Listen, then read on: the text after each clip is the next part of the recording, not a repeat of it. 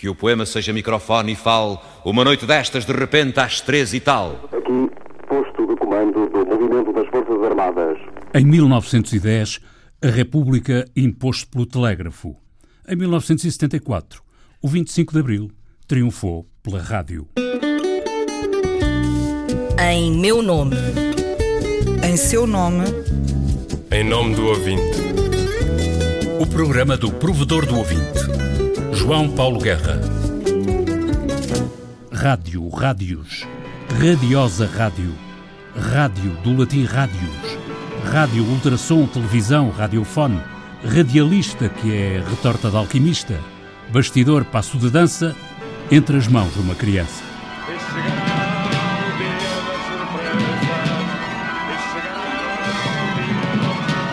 Há 43 anos, os ouvintes da rádio fizeram-se ouvir.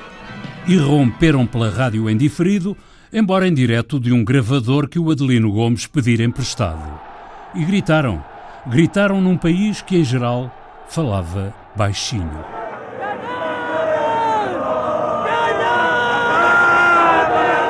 Foi há 43 anos e esse dia foi só o início. Tem de ser o início, isto. Isto é o início. Não é mais que. Isto é só o início, é? Certamente que nem tudo foram rosas na Revolução dos Escravos, mas pela pureza das intenções de um jovem oficial, pela dignidade com que recusou os holofotes da Revolução Mediática, as benesses do novo regime e as estrelas de general, um capitão merece representar a face da pureza do 25 de Abril. Salgueiro Maia.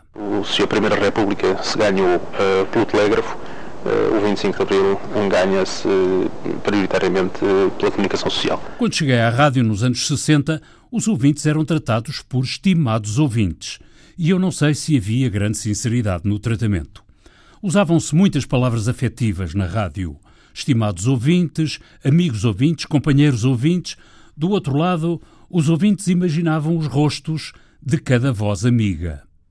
Não sei se era apenas uma questão de cerimónia, se era simplesmente a afetividade entre quem falava e quem ouvia.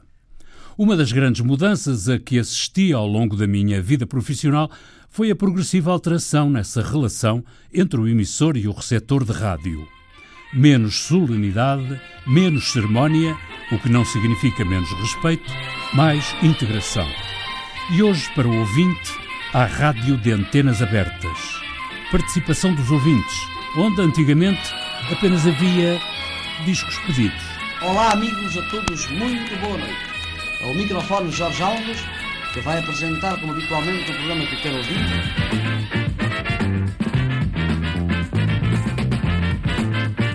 É do quando o telefone toca. Há 90 anos, um escritor alemão imaginou a rádio nos dois sentidos, emissor e receptor interagindo. O escritor chamava-se Bertolt Brecht e a sua antecipação perfilava-se como a forma mais democrática de comunicação. Hoje a rádio interage com os ouvintes de antena aberta e na rádio do serviço público, e apenas nesta, o provedor provê para que os ouvintes e a rádio sejam providos. Há um emissor receptivo aos seus destinatários, uma rádio que imite, mas também ouve, e aqui entra o provedor. Estou neste posto, o provedor do ouvinte vai para dois meses apenas. Recebi mais de 150 críticas, queixas, denúncias, elogios, sugestões. Em fevereiro chegaram perto de 50 missivas ao provedor. Em março subiram para mais de 90. Tenho procurado trocar informações e ideias com os ouvintes. Não é necessário que estejamos todos de acordo, mas é proveitoso que dialoguemos.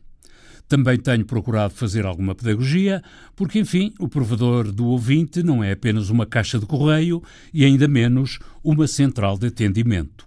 O provedor intermedia ouvintes e rádio numa relação que interage. Escreva, escreva ao provedor. A via mais prática e cómoda é seguir o formulário do portal da RTP, página dos provedores. Os números do correio do provedor contêm uma curiosidade sociológica. Os homens queixam-se consideravelmente mais do que as mulheres. Perto de 85% da correspondência do provedor do ouvinte provém de homens. menos de 15% de mulheres. Os homens queixam-se mais do que as mulheres, ou, se preferirem, as mulheres abstêm-se mais do que os homens do direito de questionar. Se recuarmos no tempo, a abstenção feminina é ainda mais acentuada e será mesmo caso para perguntar onde estavam as mulheres no 25 de abril de 1974. Estavam na rua, onde estava a poesia, registou o atento olhar da pintora Maria Helena Vieira da Silva, olhos muito abertos, como os que estão pintados à proa dos barcos, escreveu Sofia de Melbreiner observando uma tela de Vieira da Silva. Onde estavam as mulheres naquele dia inicial inteiro e limpo? Onde estavam as mulheres numa revolução de militares, só homens? Vieira da Silva pintava, Sofia de Melbreiner escrevia, outras mulheres serviam café aos soldados, outras ainda plantavam cravos nos canos das espingardas. A mulher que terá subido mais alto naquele dia, em pleno posto de comando do movimento das Forças Armadas, foi a locutora Clarice Guerra. Locutora do Rádio Clube Português, Clarice Guerra chegou ao microfone pelas 13 horas para dizer que o MFA dominava a situação em todo o país e recomendar à população que mantivesse a calma. Foi a única mulher que falou ao microfone da emissora da Liberdade no próprio dia 25 de abril. O escritor cabo-verdiano Germano Almeida transpõe o acontecimento na página 88 da narrativa Dona Pura e os Camaradas de Abril. Ao nosso lado, alguém falava de um comunicado que tinha acabado de ouvir, lido por uma mulher, com uma voz que empolgava. Essa voz era esta voz. Clarice Guerra. Toda a gente queria ir ao microfone, mesmo pessoas que nunca estiveram no microfone. Uh, mas enfim, eram os nossos colegas das outras secções, mas que imediatamente foram para os noticiários, que enfim, queriam colaborar, queriam entrar, e, e toda a gente ia uh, ao microfone. Mas só os homens, claro. Chegavam ali com o seu papelinho, e eu dizia, mas eu também quero ler. E até que a certa altura disse ao Luís Filipe Costa, olha Luís Filipe Costa, mas eu também quero ler, então não leio nenhum comunicado, não sou eu, não leio nenhum. E, e lembro-me de Joaquim Furtado dizer assim, Pois é bom que seja também ela a ler. E então foi Joaquim Furtado que realmente me deu o primeiro comunicado e o único que foi lido realmente uma mulher. E por acaso, não sei se foi por acaso, mas eh, aconteceu que esse comunicado era particularmente operacional, dava conta dos, dos pontos que já estavam em poder do movimento das Forças Armadas. É verdade que sim, era um comunicado muito interessante, muito grande muito grande. Foi a coisa mais difícil que fiz na minha vida, não é? Pensei sempre que não chegava ao fim, mas cheguei. E, e, era realmente muito interessante. Muito embora eu já esteja editado, já vi, já vi coisas a falarem desse comunicado que não é o que eu li na realidade. Porque, entretanto, enfim, no tempo as coisas trocam-se, perdem-se, etc. Mas, uh, mas era, era, era muito interessante. E o comunicado também apelava à calma? E eu lembro-me que tinha até uma referência às enfermeiras. Lembro-me até disso. Tinha uma referência realmente às enfermeiras que se apresentassem no serviço, etc. E, e exatamente apelava à calma, às pessoas irem para casa e estarem sossegadas e tudo. Era, era, era um comunicado muito completo. E a, e, a, e a Clarice Guerra tinha essa calma que estava a aconselhar às pessoas? Tinha, nessa altura, sei lá, nós não sabemos nos momentos difíceis onde é que vamos buscar realmente a força. Ou destrembilhamos, e não é o meu caso. Nos momentos difíceis eu parece que, não sei, lá está, não sei onde é que vou buscar essa força, mas fico inteira. E foi assim que aconteceu, realmente tinha. E depois, eh, na sequência, eh, leste mais comunicados, leste outros? Não, não senhor. Eu só li aquele comunicado. Depois, claro, li outras coisas, mas comunicado propriamente dito, não, só li realmente aquele. Depois, pronto, seguiram-se outras coisas. E segundo julgo saber, que depois os, os, militares assinaram o comunicado. Exatamente, assinaram. Eu até tenho uns papéis assinados por todos os, os que fizeram parte dessa emissão, digamos, desse dia. Desse uhum. dia. Uh, e, e, e, aquela, aquilo foi um momento daquele dia em que fazia ponto da, da situação, desenvolveu-se, mas ali entrou, entrou uma mulher.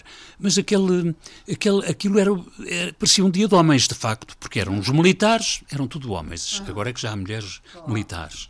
Uh, os jornalistas que andavam em cima das caminhonetes eram tudo homens.